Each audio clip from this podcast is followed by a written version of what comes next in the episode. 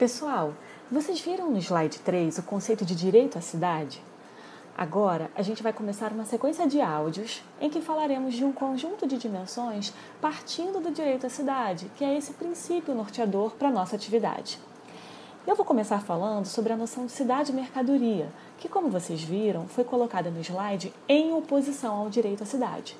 Bom, por que isso? Vamos lá. As cidades costumam ser palco dos conflitos entre os interesses do mercado e de seus habitantes. A infraestrutura, os equipamentos e os serviços presentes numa cidade são utilizados pelos diferentes grupos sociais que assim atribuem um sentido e importância a eles, numa construção coletiva dos significados da vida urbana.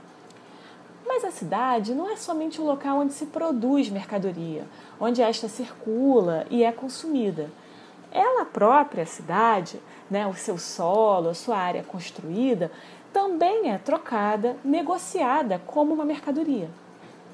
Um dos efeitos mais conhecidos da mercantilização das cidades é o da gentrificação, um termo que indica o processo de limpeza ou revitalização do espaço urbano que promove o encarecimento do custo de vida e torna uma região da cidade inacessível aos mais, aos mais pobres, promovendo, por conta dessa valorização, uma espécie de expulsão de boa parte da população que tradicionalmente vivia nestas regiões.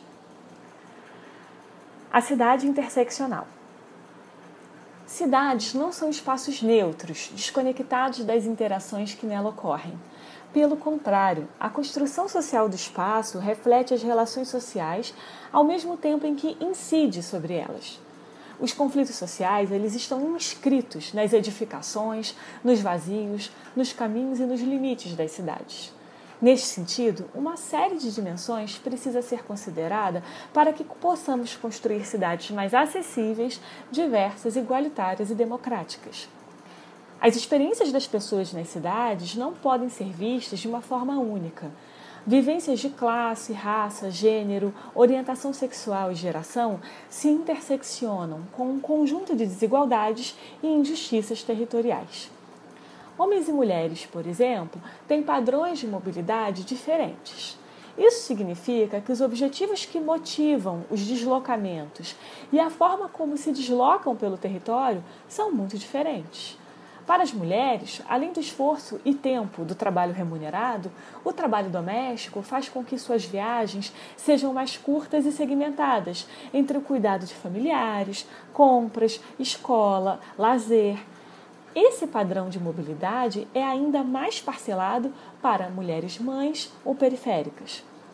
Mas apesar das mulheres serem as principais usuárias do transporte público, o planejamento das cidades e principalmente das infraestruturas de mobilidade não considera os padrões de percurso característicos delas e tem como prioridade, ainda que de forma muito insuficiente, o trajeto casa-trabalho, conveniente principalmente para a população masculina.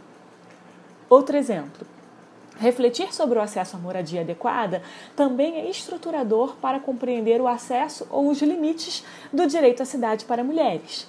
Em diversas metrópoles, grande parte da população de baixa renda, negra e parda mora em regiões periféricas, com predominância de moradias autoconstruídas, muitas vezes em situação precária e com menos serviços públicos de qualidade, tais como creches, escolas, postos de saúde ou espaços de cultura e lazer. Por conta disso, seus moradores se sujeitam a tempos mais longos de transporte em relação a bairros mais centrais ou mais ricos. Nas regiões periféricas também estão os bairros que têm menor expectativa de vida. Dessa forma, para que as cidades sejam acessadas mais democraticamente, é necessário que deixemos de conceber, planejar e executar a infraestrutura e os serviços urbanos a partir de um ponto de vista único ou neutro, que olha para a totalidade da população e acaba negando a multiplicidade de experiências e necessidades de diferentes grupos no cotidiano das cidades. Para que o espaço urbano se transforme, é essencial ampliar a participação de outros sujeitos e de diferentes pontos de vista no planejamento das cidades. A luta pelo direito à cidade é uma disputa multidisciplinar, multissetorial e interseccional e que considera que o território deve ser apropriado e acessado por todos de forma igualitária. Segurança Pública Viver sem medo. O problema da violência nas cidades e a crescente sensação de insegurança modificam a relação de seus habitantes com os espaços públicos e privados, bem como com as formas de mobilidade urbana. São exemplos desse processo a multiplicação de shopping centers em detrimento do comércio de rua ou o aumento de condomínios fechados que oferecem opções de lazer e comércio em um ambiente protegido por segurança privada. Estes processos produzem e reforçam a distância social existente entre os grupos na cidade, acentuando as desigualdades sociais.